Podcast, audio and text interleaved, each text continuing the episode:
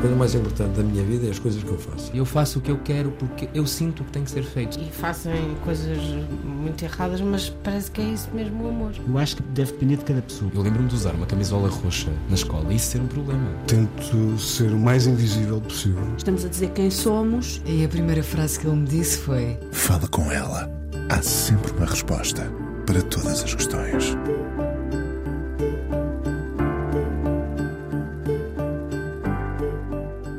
Uma conversa para dois curiosos. Será? A ele gabe-lhe o olhar contemplativo que vai apontando ao horizonte, um olhar de quem já viveu muito e já sabe como se finta a vida, até quando é a vida a fintar-nos. Ator, encenador, alguns ainda o veem como comediante, porque não precisa de fazer nada para convocar o riso, por mais sério que seja. Poucos têm essa capacidade. Não sei se para ele chegou a ser um problema. Um homem do teatro onde lhe sentimos a respiração, onde nenhum truque nos engana. Ao longo destes 18 anos do Fala Com Ela, fomos-nos encontrando, conversas com mais ou menos fé, tantas voltas a vida nos deu.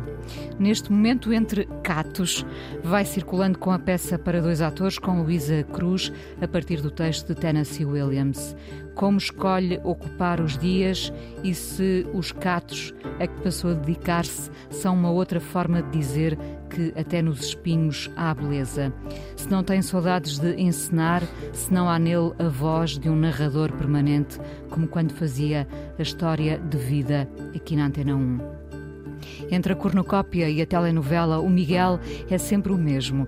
Tem uma intensidade tão própria que, mesmo quando nos faz rir, não se desmancha. Não é um cato, mas tem os seus segredos para se manter seguro. Miguel Guilherme, hoje de volta ao Fala Com Ela aqui na Antena 1. Olá, Miguel. Tu fazes-me sempre umas elegias. Eu, fa eu faço a toda a gente. Maravilhosa. Não interessa, mas eu, eu, estou a falar de mim própria. Mas, mas há uns mas há coisas, mais do há que coisas muito certas. Hein? O- muito... A, a dos catos é certíssima, não é? É, é, uma, é um- é uma coisa recente.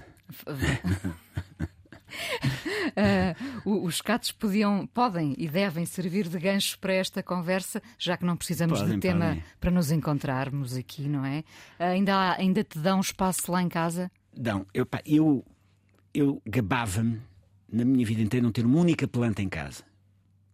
Porque não tinha tempo e aquilo é uma chatice e tal. E depois comecei a, a comprar, comprei um cato, comprei dois, comprei três. E como eu não sou um tipo de. Eu não sou um. Nunca tive um hobby na vida. Nunca. A única coisa que eu é teatro, cinema tal, ler, ver filmes, mas um hobby nunca tive e recuso-me a ter. Portanto, pensei, não, eu vou partilhar É, isto com ainda estás pessoas. em negação com os catos. Não, não, portanto. não. É, é porque, no fundo, não é um hobby. No fundo, eu faço daquilo uma atividade, não é? E partilho com as pessoas. Geralmente, os hobbies são, os hobbies são coleções hum, metidas para dentro. É verdade, não é verdade. Cada pessoa tem a sua coleção. E há colecionadores de gatos, quer dizer, maravilhosos, não é? Eu não. Eu decidi. Como há uma feira, havia uma feira ali na. Há umas feiras no Príncipe Real, eu moro a 50 metros, e então falei com a junta e concorri, e então tenho uma banca de catos no Príncipe Real. De vez em quando, assim, dois em dois meses. Depois também há uma na Praça das Flores e vou alargando a minha atividade comercial com os catos, porque de certa maneira eu, é o- o- é, essa, os catos dão uma espécie de, ah, de, de remédio contra, contra hum, É uma terapia. contra o claro. stress da, da minha profissão. É? A profissão de ator é uma profissão estressante, não é? Mesmo para pessoas calmas é estressante. E como é uma atividade, de certa maneira, criativa, na medida em que eu tenho que comprar, tenho que arranjar, gosto de arranjar, gosto de fazer fotografias e manual, ah, fi- descontrai-me imenso. E dá-me também outra hipótese que é estar com as pessoas de outra maneira. É? Eu, eu ia, fiquei a pensar Eh, nisso. Quando tu estás numa feira, seja na- agora a Praça das Flores podia passar a chamar-se Praça das Flores e dos Catos, não é? Ou quando estás no Príncipe Real, eh, com a tua banquinha ali montada, as pessoas procuram-te, sabem que tu vais estar lá, e se não te, não te assusta de maneira nenhuma esse contacto Não. muito próximo, não? Não, porque hum, as pessoas são sempre, a maior parte, nunca me aconteceu ter alguém desagradável, antes pelo contrário. E há muitas pessoas que vão lá, ah, compram, os, compram um cato ou dois ou não compram nada e estamos muito tempo a conversar. Portanto, isso dá uma oportunidade também de, de fazer algo que é estar com as pessoas. Eu, por exemplo, eu, eu num, num dia que esteja de, na Feira do Príncipe Real, eu falo mais nesse dia do que em três meses. Quer dizer, se não estiver a trabalhar, estou a falar, não estou a falar conversa de trabalho, estou a falar de conversa, portanto, estás a ver.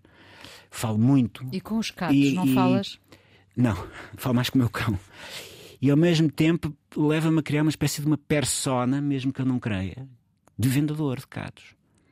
Quem é esse vendedor? Como é que ele não é? Sei, é, é, é uma é persona, não é uma caricatura. É, sou mais simpático. Eu ia dizer isso, é um, é um homem simpático. Do que sou na realidade e mais aberto. Portanto, um, eu criei uma persona uh, que não é falsa, sou eu, só que. Estava escondido nos catos. Estava escondido e então obriga-me a criar uma persona de uma pessoa mais aberta, mais faladora, mais afável. É, é incrível isso. Quanto, quantos gatos tens? Depende, depende. Eu, eu tenho um pátio grande, muito grande, não é? E eu, eu tenho a minha, a minha coleção que vou fazer. Eu faço tudo muito lentamente, não há nada que eu faça apressado. Nada. Portanto, vou tendo a minha coleção e depois tenho imensos gatos, mas quando vendo, fico sem nenhum. Depois vou ao meu fornecedor, compro mais, outras vezes eh, há gatos que eu, que eu que eu, por exemplo, tenho há um ano ou dois e estão lá para casa. E aquilo vai crescendo, vai crescendo, e depois ou vendo ou não vendo. É uma atividade muito recente e, e de facto, é uma, é uma coisa que me descontrai, que me torna mais feliz, de certa maneira. Percebo. Um, vamos aqui desfazer alguns mitos uh, sobre esta coisa de não poder ter gatos dentro de casa. É o contrário, não é? Não sei, já me disseram. Há pessoas que. Eu acho que a maior parte das pessoas nem, nem, nem liga a isso. Nem, nem reflete sobre não, os Não, nem reflete sobre isso. Acho vem só a beleza da, da coisa e. Mas sim, há, há quem diga que dá azar, depois há umas pessoas que dizem que dá sorte. Enfim, a sorte e o azar não dependem dos gatos e muitas vezes nem sequer depende de nós, portanto.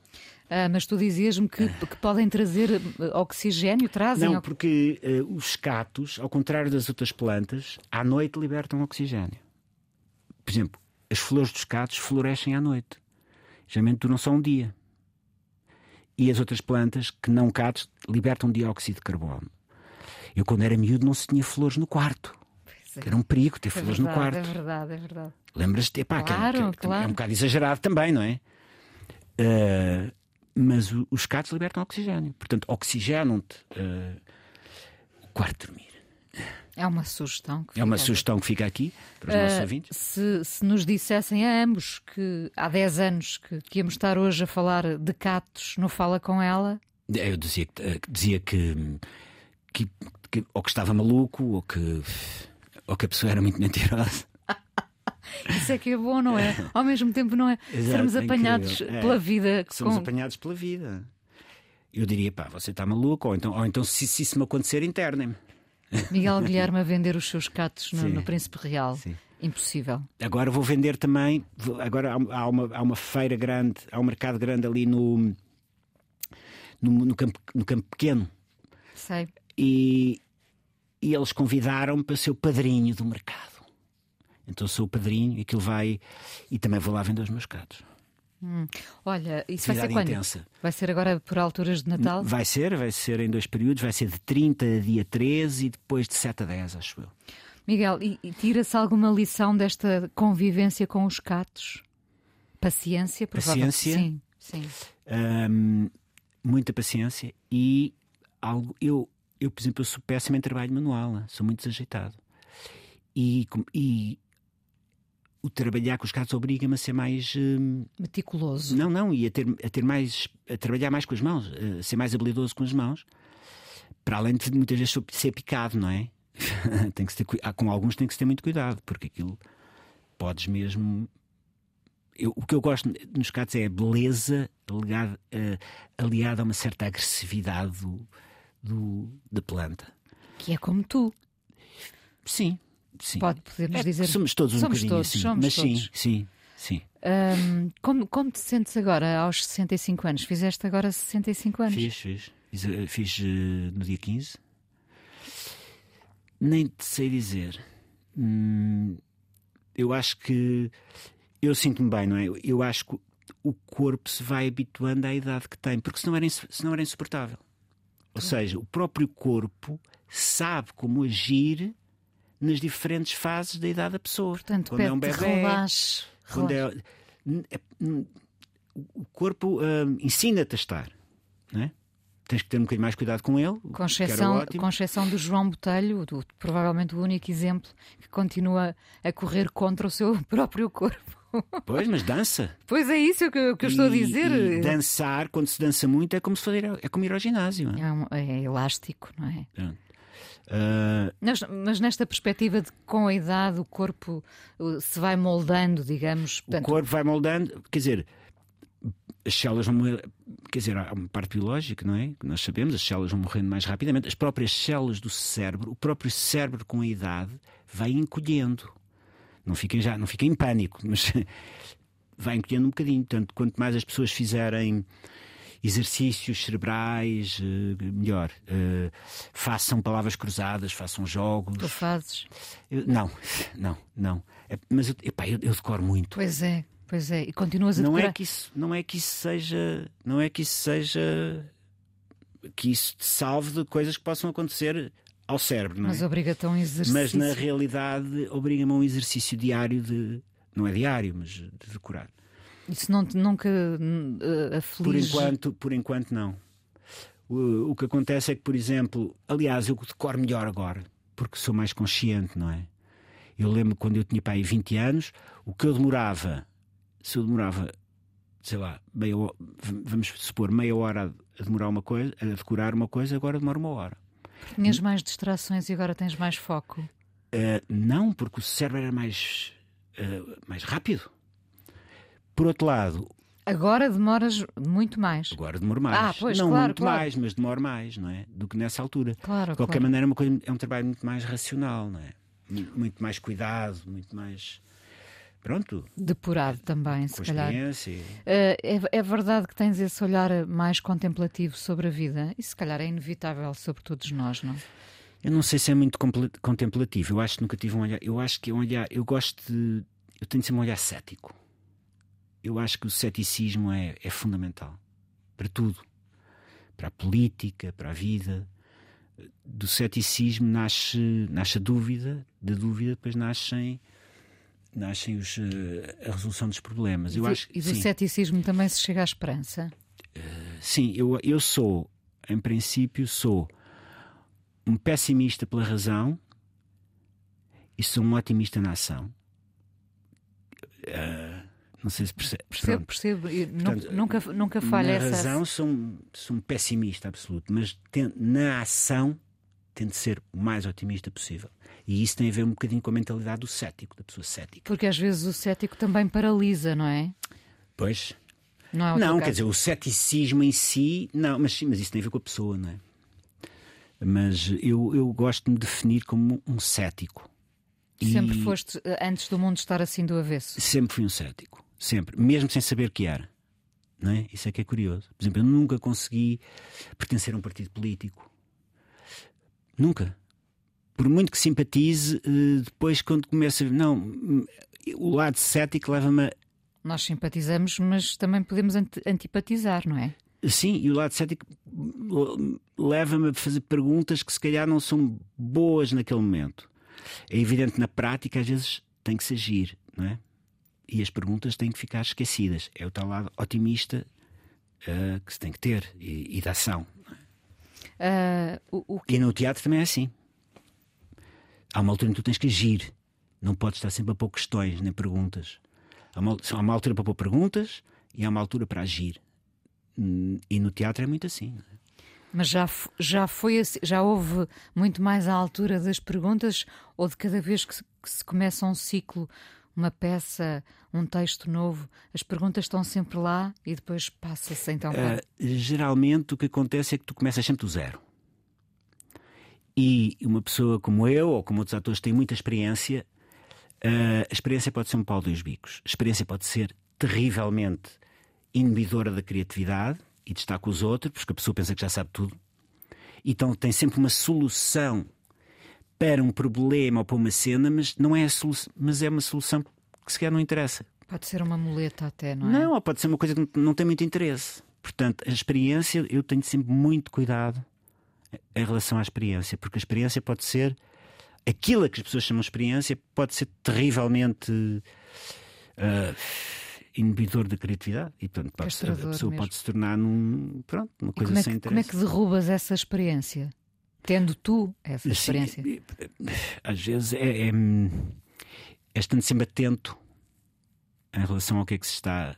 Por exemplo, como se está a trabalhar uma cena logo ao princípio, a pessoa descobre uma solução para a cena e é melhor se calhar esquecer essa solução e, e, e, e procurar outra ou deixar que o corpo e que, e que o trabalho encontre outra, provavelmente até pode ser que a encontre mais à frente, seja a mesma. Mas pode ser que não, nós temos de estar abertos a, a, a uma coisa difícil quando se tem muita experiência, que é abertos à, à, novidade, ao que nos acontece. É? Claro que nós temos sempre. E é passamos, difícil. Passamos a ter resistência à novidade, não é? Uh, não, e a experiência enganadora, não é? E de facto, tu, quando vais trabalhando muito, trabalhando, trabalhando muito, de certa maneira vais reduzindo um bocadinho o teu campo de, de ação. Não é? Portanto, é preciso estar com muita atenção. Minas sempre. o teu próprio terreno. Minas o teu próprio terreno. Não quer dizer que não representes bem. Não tem nada a ver. Podes representar maravilhosamente. Mas, Mas encontraste aquela surpreender-te a ti e, em última análise, que é o que é mais importante, surpreender o público no sentido de, da resolução de uma cena ou da resolução de uma peça, isso é que é interessante, não é? Miguel, é continuar a procurar. As coisas que, que realmente importam na vida uh, são agora diferentes uh, do que eram há 10, 20 anos? O que é que importa na tua vida? Uh,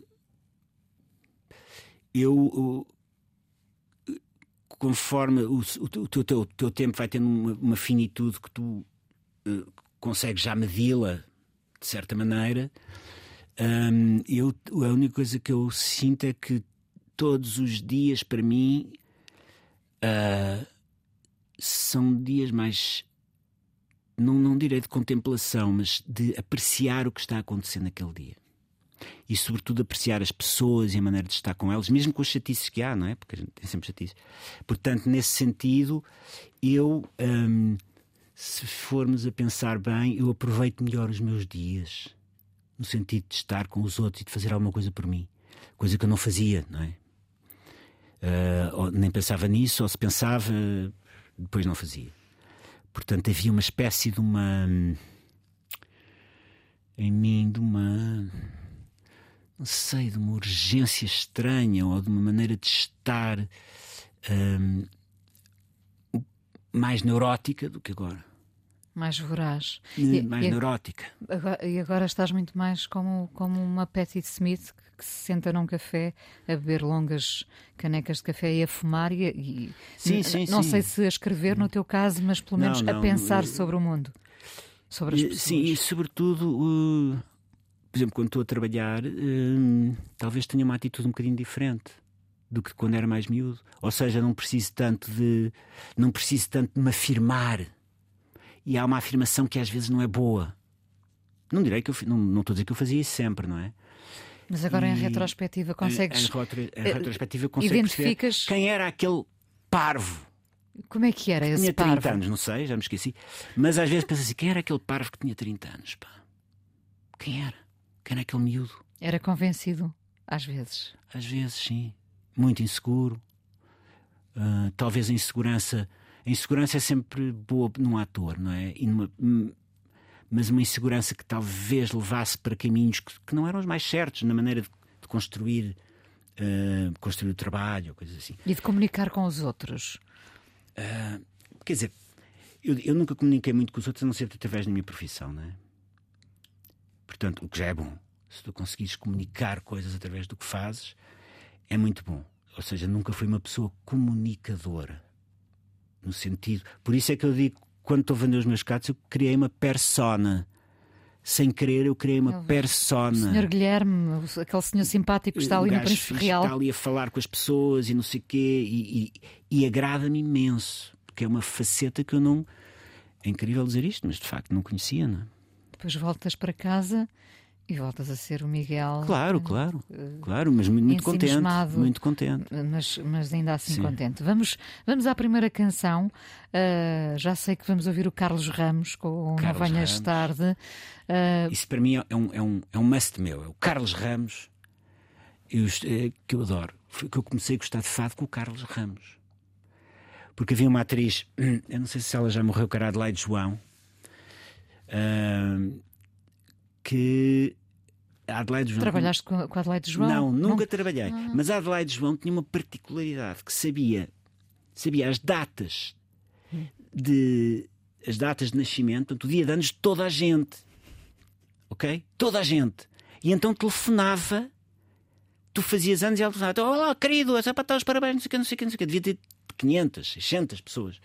E uma vez ela ligou-me nos anos, sei lá, em 97, exato, 97, e disse-me: Olha, filho, para te dar os parabéns, tenho aqui uma coisa para ti, tenho aqui um disco de fado do Carlos Ramos que eu te quero oferecer.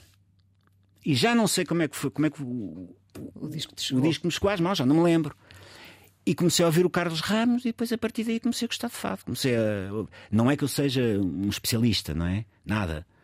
Mas de facto gosto muito de fado. E, por exemplo, eu gosto imenso de ouvir fado de manhã. As pessoas dizem que o fado é triste, não acho fado nada triste. Há fados tristes, há fados alegres, há fados eh, racionais, há fados intelectuais, há fados. ahm, Há fados do ciúme e da posse. Exato, há da faca na liga. E para mim o fado de manhã é- sempre me pôs bem disposto. O- o- os, os, os catos. Eu também Epá, te podia o- ter pedido para, para tu escolheres canções. O barco negro, com, com aquela coisa cheia de alegria, Pode não ser é? ouvida às 8 e um quarto. É, sempre me deu muita De alegria. manhã, com medo que me achasses feia. É. Portanto, há aí qualquer coisa que também não bate bem na não minha cabeça. bate, não. Mas deixa estar. Não Mas- mexas, não mexas. Mas po- podem ser eh, as, as tuas duas escolhas de hoje podem ser eh, acompanhadas de um, de um cato, de um. Não que alguém vá comer um cato, é verdade. Podemos tratar de um cato a ouvir eh, o, Não Venhas Tarde. Eu às vezes ouço mais, eh, quando estou, ouço mais jazz. Jazz. Jazz. Jazz. Sim. Pronto. Agora, Carlos Ramos, Não Venhas Tarde. Carlos Ramos. O ator Miguel Guilherme, hoje no Fala Com Ela, quando estavas na cornucópia, e já aqui falámos de quando tinhas 30 anos, já, já tivemos Sim. 30 anos, é verdade. Quando estavas na cornucópia, eras mais crítico até contigo próprio? Eu tenho a ideia que tu eras muito mais crítico. Não eras? Uh, sim, sim, talvez fosse mais. falasse mais. E às vezes quando se fala demais é uma chatice. Mas. uh, mas sempre tive uma Se coisa. por terra todos os, é, com- os comentadores que temos neste momento. Esse lado cético sempre esteve presente, mesmo sem eu saber. Ou seja, às vezes podia haver um bocadinho de má língua, podia ser um bocado de má língua, mas por trás estava sempre uma boa atitude. De algum sentido. Agora vou defender a minha causa de vez em quando.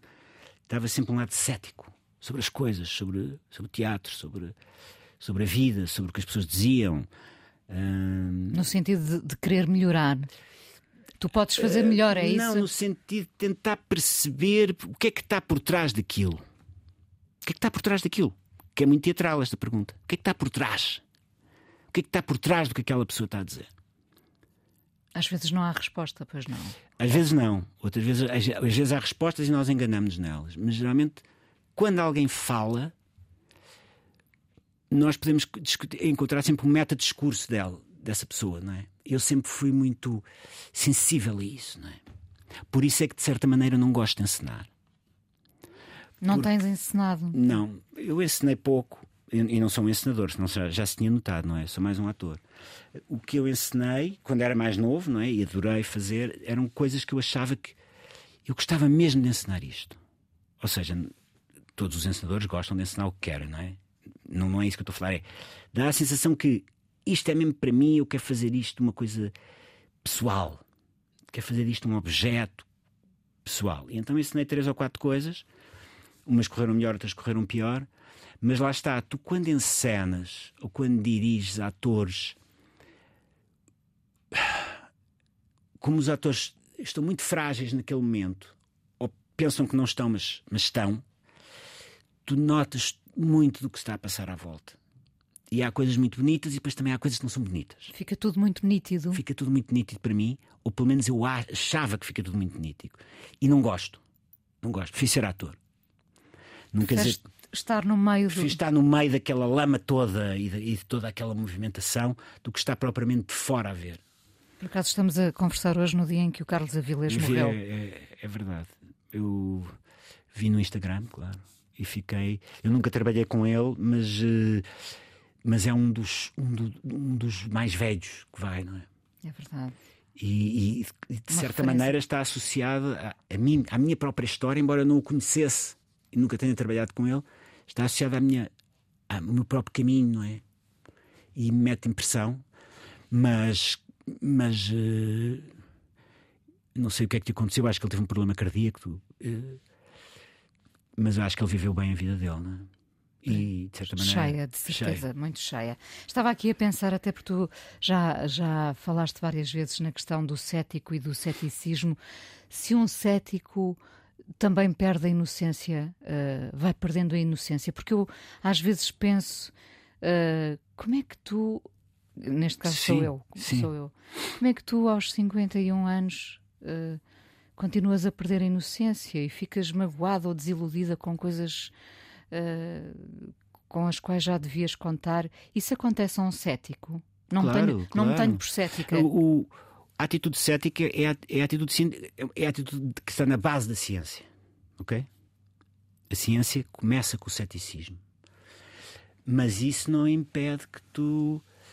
eh, a perda de inocência do, do que eu. Do, como eu imagino. É, é com as desilusões que tu vais ter na vida. Não é? Inevitavelmente. Inevitavelmente. Há uma inocência, há uma ideia de sonho e, e a vida vai se encarregando de tentar minar isso, não é? Com, com chatices, umas, umas ma- mais graves, outras menos graves, e então isso é que se chama perder a inocência. É isso é que se chama perder a inocência. Mas o ideal é, é estar consciente disso, mas tentar encontrar. A inocência em si, não sei se é uma coisa muito boa, não é? Não sei onde é que a inocência. Talvez o sonho, mas o sonho é diferente de inocência. Tu podes não ser inocente e continuar a sonhar com qualquer Sim, coisa, sonhar com sim, um país diferente, em sonhar com, com um teatro que queres fazer, em sonhar de viver de certa maneira, não é? Até se há pessoas que sonham em fazer dinheiro. Pronto, Há cada um muitas, sonha o que quer. muitas. Mas a inocência, eh, eu nunca gostei muito de ser inocente, porque ah, a inocência leva à ignorância ou a deixar que aconteçam coisas que não deviam acontecer. Não é? Portanto, O que nos, o que, eu, por eu outro gosto lado, mais de- da ideia de sonho, sim, de sonho, de, de ilusão. no outro lado, da, Quanto outro menos inocente formos, melhor. De certa maneira, estás a perceber? Sim, mas no, no outro extremo da, da inocência está alguém que vive permanentemente em alerta. Não é isso, não, mas o não é em alerta, é tu estás consci- tentar estás consciente do que se passa à tua volta. Agora, eh, em termos políticos, em termos sociais, em termos, em termos de quem tu és e da maneira como tu estás na vida. Portanto, isso não é inocente. Quando tu crias, ah, sei lá, quando tu crias um personagem, pronto, para ir para o lado teatral, ah, há uma inocência do princípio que tu, em que o ator é completamente uma máquina só de, de corpo e de, e de e de quando é um bom ator e de, e de, e de emoções, não é? E de vulnerabilidade. E de é? vulnerabilidade. Sim. A vulnerabilidade tem, eu acho que tem que lá estar sempre. Tu tens de cultivar sempre a vulnerabilidade, tens de estar sempre disponível a levar alguma porrada quando estás a trabalhar. Não estou a falar, não, não, não, não é masoquismo, mas tens de estar aberto a que te digam ou que te demonstrem que se calhar aquela não é o caminho. Não é? Mas hum, agora já não lembro o que é que estava a dizer. Ah, quando tu, essa inocência acontece no primeiro espetáculo, no segundo. Depois tu tens que trabalhar com a razão. Ao princípio, com a razão. E quanto mais trabalhares com a razão, depois mais facilmente, se for o caso disso, tu transformas essa razão em emoção. Voltando ao cético, como é que ele eh, abraça eh, a fé, a fé religiosa? Nós já falámos aqui da questão religiosa Sim. há uns, há uns quantos anos. Eu, eu vou, ser, vou te ser franco, eu, eu- houve ali uma altura na minha vida em que eu, de facto, ah, após uma grande de pensar muito, eu resolvi voltar a ser católico. não resolvi voltar de um dia para o outro, não é? Demorei dois anos, falei Isso com foi depois pessoas. daquele acidente que marcou muito a tua vida? Não, não, diz foi agora, foi quando tinha pai 48 anos. E, e, de facto voltei de certa maneira, mas, mas eu sou uma pessoa sem fé. Não tenho fé. Ou seja, Tu eventualmente. tentaste. Eu tent- tentei, eu tentei. Aos 48 tentaste. Sim, tentei, tive- fui tentando, mas não tenho fé. Não tenho fé. Eventualmente podia ter fé se fosse para um mosteiro e vivesse uma vida monástica, mas mesmo assim eu não sabia se era fé que eu tinha ou se eu estava a auto, auto incorporar essa fé no mosteiro. Como quem cuida de catos. Sim, sim. Um bocadinho. Um bocadinho mais, sim. Portanto, É, é muito eu, curioso. sou, eu, eu não sou. Sou agnóstico. Eu acho que há haver alguma coisa que eu acho que não há. Eu acho que nós somos. somos nós transformamos em pó. Somos, como dizia o Shakespeare, somos eh, feitos de pó de estrelas. Isso é bonito, não é? Mas, mas O ainda Manuel deixas... Oliveira dizia que havia um grande rio e pequenos riachos. E quando nós morríamos, éramos um pequeno riacho a entrar no grande rio. Eu acho que isto é bonito. Hum, deixas lugar para a dúvida ainda assim, não é? muito pouca, muito pouca. Mas tenho a certeza que haver qualquer coisa não é nada do que a gente imagina. Achas que não? Acho que não, acho que é, é insuperável, não é? O, divino insuperável. Eu, eu gosto muito. É uma coisa gi- gigantesca ou uma coisa que ninguém está à espera. Ou não é, não está o São Pedro, não é às portas do céu, nem está um- uma trindade que nós não sabemos bem o que é. Aquilo é uma confusão, a ideia de trindade. é? São Pedro, São Pedro, qual porteiro do luxo a receber Assim, pessoas e a em- trindade em é barba. estranha. A trindade é só é explicável teologicamente muito complicado, porque a trindade surge quando de repente os primeiros teólogos cristãos, não é, do século 3, 4, 5, 6, começam a pensar, espera aí, mas não pode haver dois deuses. Então há, há Cristo e há o Pai, nós somos monoteístas. Temos aqui dois deuses e surgiu esse problema teológico importantíssimo. E esses grandes teólogos, digamos, filósofos da Igreja, uns tipos muito inteligentes, não é? Conceberam a ideia do Espírito Santo, que é algo de estranho, é algo que não é só um grande. é só explicável teologicamente e de forma muito, muito complicada, não é? É um que são três. É, é um É uma híbrido, pomba- é um híbrido, não Pois. é? Não se pode Pronto, dizer é isto, um híbrido. é um Eles híbrido. foram incri- uns tipos incrivelmente inteligentes, não é? Incrivelmente. eh, uma, uma teologia super, super bem super, super pensada. E, e pronto, e, e a igreja foi-se construindo assim, não é? Com, com a inteligência dos homens. Se não formos só pó, eu gostava que fosse como no, no- na Árvore da Vida do Terence Malick, que foi um realizador que se entregou Sim. completamente ao catolicismo, não é? Ahm, Não, e agora fé. também, o próprio John Fosse agora também é católico. Pronto. Também lhe deu para ser católico.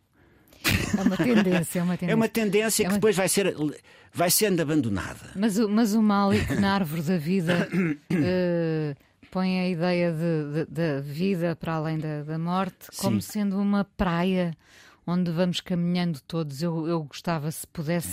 ser, que fosse assim, não é? A parte do, do São Pedro dispenso a receber-nos, mas essa praia, aquela Sim. praia de manhã. Muito calma ainda, onde vais encontrando os, os amigos pelo caminho. Eu gosto dessa ideia. É, vai pensando nisso, duvido que seja isso, mas pronto. Se isso, Deixa- Deixa-me deixa se isso, dá sonhar. Não, deixe de sonhar, se isso dá. Olha, Se isso te ajuda. Ajuda, ajuda, por acaso ajuda. Ahm, tinhas eh, 15, 16 anos quando aconteceu o 25 de Abril. Tinha 15, 15. sim. Que adolescente eras? Ah, eu, eu tive uma adolescência. Eu vivi, vivi nos Olivais. onde eu vivi também os primeiros quatro anos da eu minha vivi vida. fui para os Olivais com 8 anos e saí de lá com 28. Portanto, E eu hoje, se tu me vendares aqui nos Olivais, eu consigo andar praticamente ah, vendado.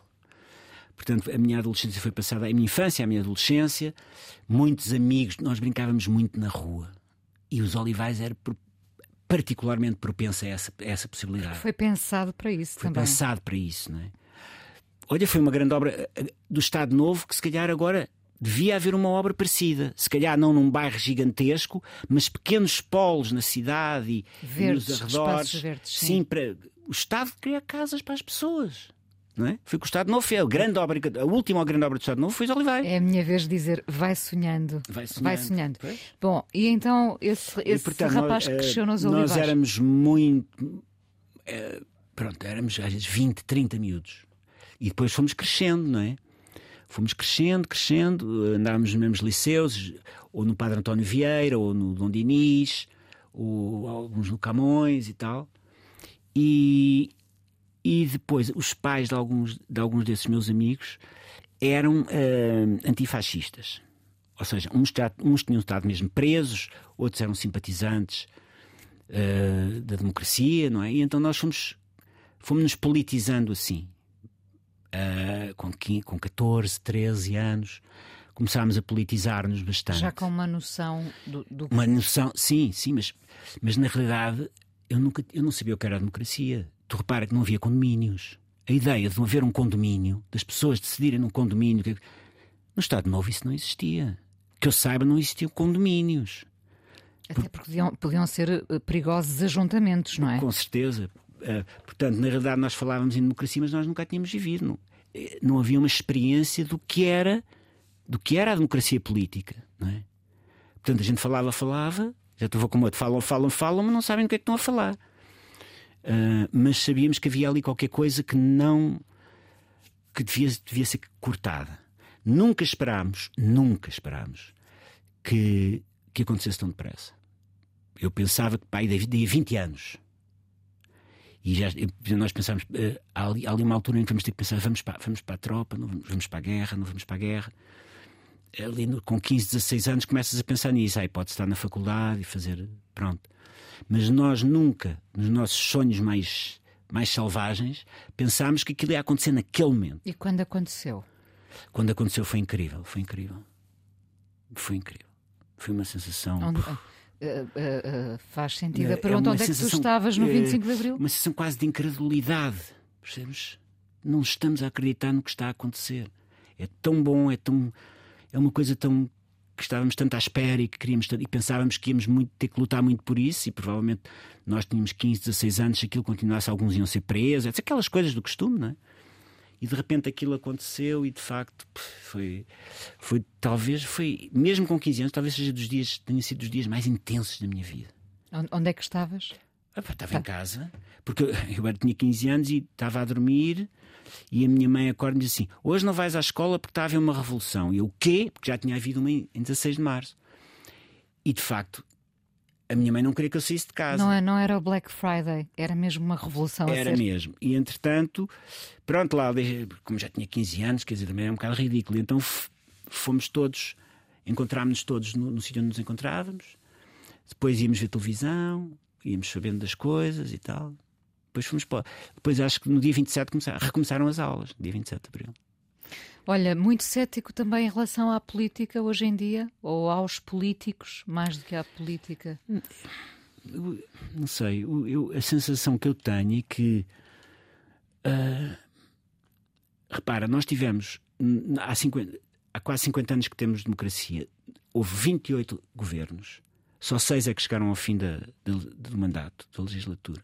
Portanto, há uma desorganização é muito característica e uma maldicência muito grande em nós todos, não é só nos políticos. E eu acho que um país é mais do que a soma das partes. Em um país é mais do que os sindicatos, é mais do que a Assembleia da República, é mais do que eu, é mais do que tu. É uma ideia de país. Uma ideia. Da língua. Chama-lhe o que quiseres, de, de querer melhorar. E isso não existe. Eu acho que falta uma, falta uma visão que não é só a soma das partes. Um país é mais do que isso. E é esse mais do que isso que faz com que um país, de certa maneira, prospere. São esses alicerces. Uh, uh, e isso eu, eu sinto muita falta. Por exemplo, sinto que governa-se muito para o momento, porque também a oposição, a própria comunicação social não não permite que não se esteja sempre a apagar fogos. Seja que o governo for, como se tu para. Portanto, como é que aquelas pessoas Hum, como é que aquelas pessoas planeiam o futuro? O futuro! 5 anos, 10 anos, 20 anos. Os alemães planeiam as coisas a 50 anos, não é? Há uma espécie de uma. Eu não gosto muito da palavra, mas uma certa uma disciplina. Disciplina. Terá, e nós somos haver. muito indisciplinados. A Primeira República foi uma desgraça. A Primeira República morreram pff, 400 pessoas, 300 pessoas em lutas na rua, não sei o quê, e depois deu no que deu, não é? Depois a seguir vem o Salazar. Uh, vamos continuar a conversar uh, uh, a terceira parte já no podcast. Aqui na Antena 1 temos que nos despedir. Despeço-me sempre com esta pergunta. Hoje, Hum. ainda mais apetecível para um cético, o que é um dia bom para ti? Depende, depende. Hum, quer dizer, sei lá, se hoje em dia se me para um, para um soldado ucraniano, um dia bom para ele é um dia que ele não morreu. Para ti. Nós, felizmente, temos uma. Eu gosto muito do sol, gosto muito de, de dias, eh, dias ensolarados, de- Luminosos, isso, luminosos. Isso é um bom dia para mim. Claro que depois tudo o que vier a mais é, é, é ótimo, É um bónus. é um bónus. Uh, vamos ouvir este Desespéré, Vernon Sanders. Uhum. Sim. Uh, qual é a justificação? Podia ouvir-se no meio dos catos ou não? Ah, Sim, sim, Sim, é este- um tema jazzístico muito bonito. E tu estavas a dizer que tem qualquer coisa a ver com fado, não é? Sim, e há, tem, há ali tem, qualquer tem. coisa entre o jazz e o fado É que verdade, é verdade. toca uma campainha, não é? Miguel, muito obrigada uh, por teres vindo aqui à Antena 1. Ainda conversamos mais um Está bem, está bocadinho. bem.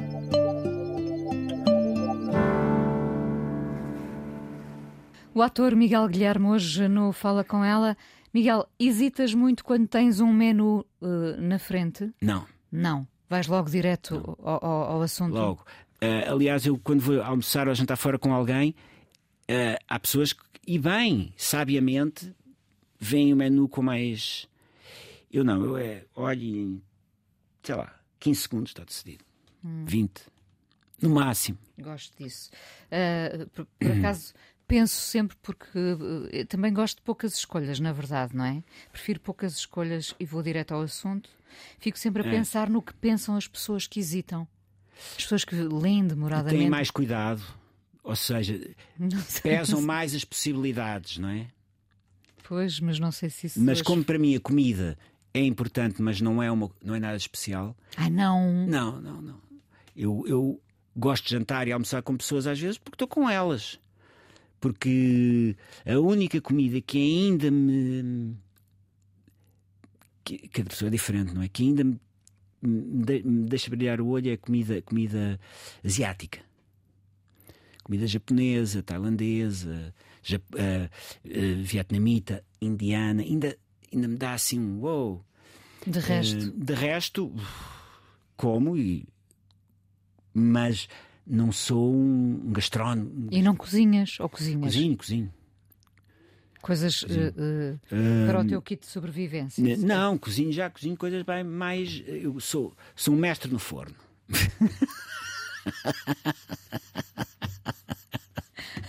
sou um mestre. Eu trabalho bem no forno. Agora, pões-me pões-me ao bicos do fogão e Não, nada. não, não. Faço um bom arroz e tal. Agora, nem sei fazer uma jardineira, por exemplo. Sim, percebo. Jardineira. Não sei fazer um empadão. Sei, sei fazer coisas no forno que, por exemplo, que, que vão ao forno. E eu tenho. Já conheço bem o forno e já sei como é que aquilo vai ficar bem. Agora, fazer assim, por exemplo, bacalhau à brasa, não faço, não faço. Pronto, mas, mas contando com o forno já é. Mas, mas cozinho, mas Muito cozinho com bem. fo- em forno. Faço uma boa. Andei meses para perceber como é que se fazia uma boa carne assada, pá. Porque a carne tinha sempre cozida. Coisas deste género. Estás a perceber? descobriste Tem a ver com, tem a ver com a temperatura? tem a ver com a temperatura e tem a ver com a gordura da carne. Tem que ser uma carne que tenha veios de gordura para a carne ficar bem e tem que ser feita. Não, pode ser, não podes pôr logo em 190, então queima-te logo a carne toda e fica cozida. Portanto, é uma coisa lenta, em fogo lento. Como a Inquisição, estás a ver? Não, A Inquisição também aquelas não pessoas- os queimava em fogo lento. Era em fogo. É exato, é parecido. Não, não se pode pôr a carne toda no, no assador, não é? N- eu não sou em assar, nem, nem penso, não. É no forno, Pois, no forno. não é churrasco. Pois, era só a expressão. Eu nunca tinha usado Ah, esta sim. expressão. Não se pode... Sim, mas parece que é verdade, sabes? Parece que é verdade. Estão aqui as dicas de Miguel Guilherme, eu nunca, entre catos e forno. É, é. Uh, uh, Perguntava-te esta, esta questão do menu, porque às vezes revela alguma coisa das pessoas, não é? Quando as pessoas ficam muito Sim. tempo a olhar para. e fazem muitas perguntas. Sim, E, sim. a- e o, e, e o peixe é de hoje, como se a pessoa do outro lado fosse dizer Não, que não era dizer- de hoje, não é? E pedem um prato que depois já não é aquele prato. Pois é, alterado. é, pedem, pedem um gurás e depois vem um bife. Olha, mas nunca foste indeciso na tua vida? Claro, claro, Foste. a indecisão é importante. Sim, sim, muito indeciso. Há, há coisas em que sou bastante indeciso, sei lá. hum, hum, não sei, há, há- às vezes há, há resoluções que tu tens que tomar que convém haver alguma indecisão, não é? Ou um supesar a coisa hum, para, para, para, as coisas saírem bem. Tanto, quer dizer, tanto na vida como no trabalho. É? Sim, continuas, continuas, se for preciso, a pensar bem, Eh, a eu- recuar eu um bocadinho tento para pensar avançar. bem, tento. Tento não precipitar uma ação que pode tem que tem que ser antes, que convém meditar antes. Porque aquilo vai lá estar, não vai haver problema.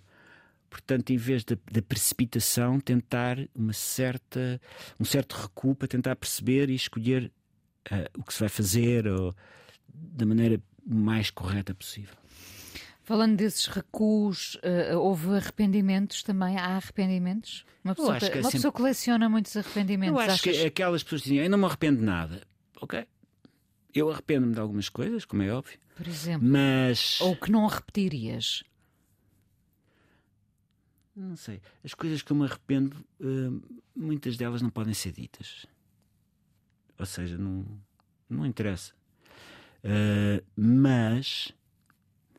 Mas há uma altura em que, em que tu tens que perdoar a ti próprio, não é? E tens que avançar. Portanto, uh, não podes estar sempre, sempre, porque senão a, a- repisar naquilo que correu mal. Correu mal, fizeste qualquer coisa que não deverias ter feito, por algum motivo. ou, ah, e então o melhor é pensar nisso e depois tentar não repetir esse erro, mas a seguir para a frente. Até porque depois vais cometer outros erros mais à frente, não é? Hum, vives, vives apaziguado com, essa, com as Sim, coisas sim, que sim. fizeste e Sim. umas que ficaram por fazer. Sim. Também há umas que ficam por fazer. Coisas não é? que ficam por fazer, coisas que ficam por dizer. ah, E aquela coisa terrível que é foi por um triz. Foi por um triz que não Hum. vivemos isto. Foi por um Isso triz. nunca me aconteceu muito, sabes? Ah, não. Eu, por acaso. Ontem estava a pensar nisso. Eu tive três momentos em que tive. Pá, em que eu podia ter morrido e tive uma sorte incrível e passou-se tudo em dois anos. E tudo coisas que caíam, caíam de cima. Ah, uma vez no teatro. Eu estava à espera de entrar em cena e pá, sabes como é que os bastidores são altíssimos, não é? E cai-me um baldaço ao lado, se me tem, se me tem acertado, tinha-me matado.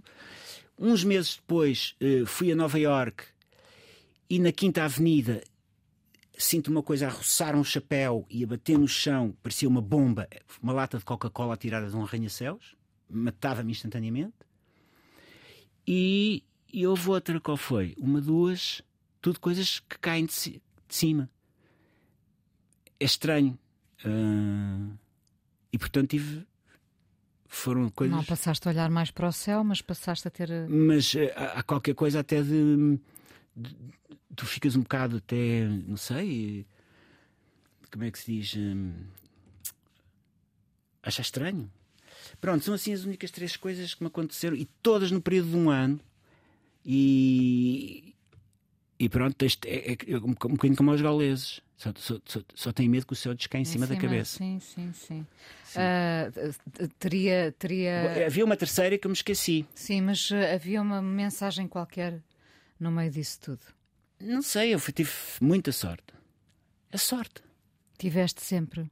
Não, não, mas ali, Não, ali mas tive uma sorte mesmo verdadeira, não é? Porque tinha aquelas. tinha morto aquilo, não é? Tens, tens tido essa, essa sorte ao longo da vida? Às vezes tenho momentos de sorte, sim. Mas eu nunca conto, nunca conto muito com sorte. Quando vem é ótimo, mas eh, é sorte, é, é, é aquilo que aquilo que os gregos chamavam de destino, não é? Eh, mas acho que as pessoas não deviam contar muito com isso, não é? Pois. Ah, ah, vives apaziguado? Vivo, vivo, vivo apaziguado. mesmo com os meus erros, mesmo com as coisas que fiz mal. Hum, sim, sim. Olha, gostei muito de te receber mais uma vez. Isto foi só um pretexto para te É ver, tu um sabes, não prazer. é? É verdade. Uh, só que desta vez tínhamos este, esta coisa nova Sim, dos sim. catos, não é? Então, isto é o, Tu estás melhor. sempre atenta à minha vida, o que é porreiro. Sempre, sempre. Repara que nem falámos da, da peça para dois atores. Não, já acabámos a peça. Sim, mas vocês andam a fazê-la. Não, não, já acabámos. já já acabaram acabámos, mesmo? Já acabámos Eu sei que tudo, estiveram em. Leiria, Tivemos em Leiria e tivemos em Águeda. mas agora. Mas agora acabámos e de facto foi uma experiência incrível. Nunca tinha trabalhado com o Com- Diogo Infante Ah, ok, como e, e não trabalhava com a Luísa Cruz desde 1995 em teatro. Em teatro e no resto.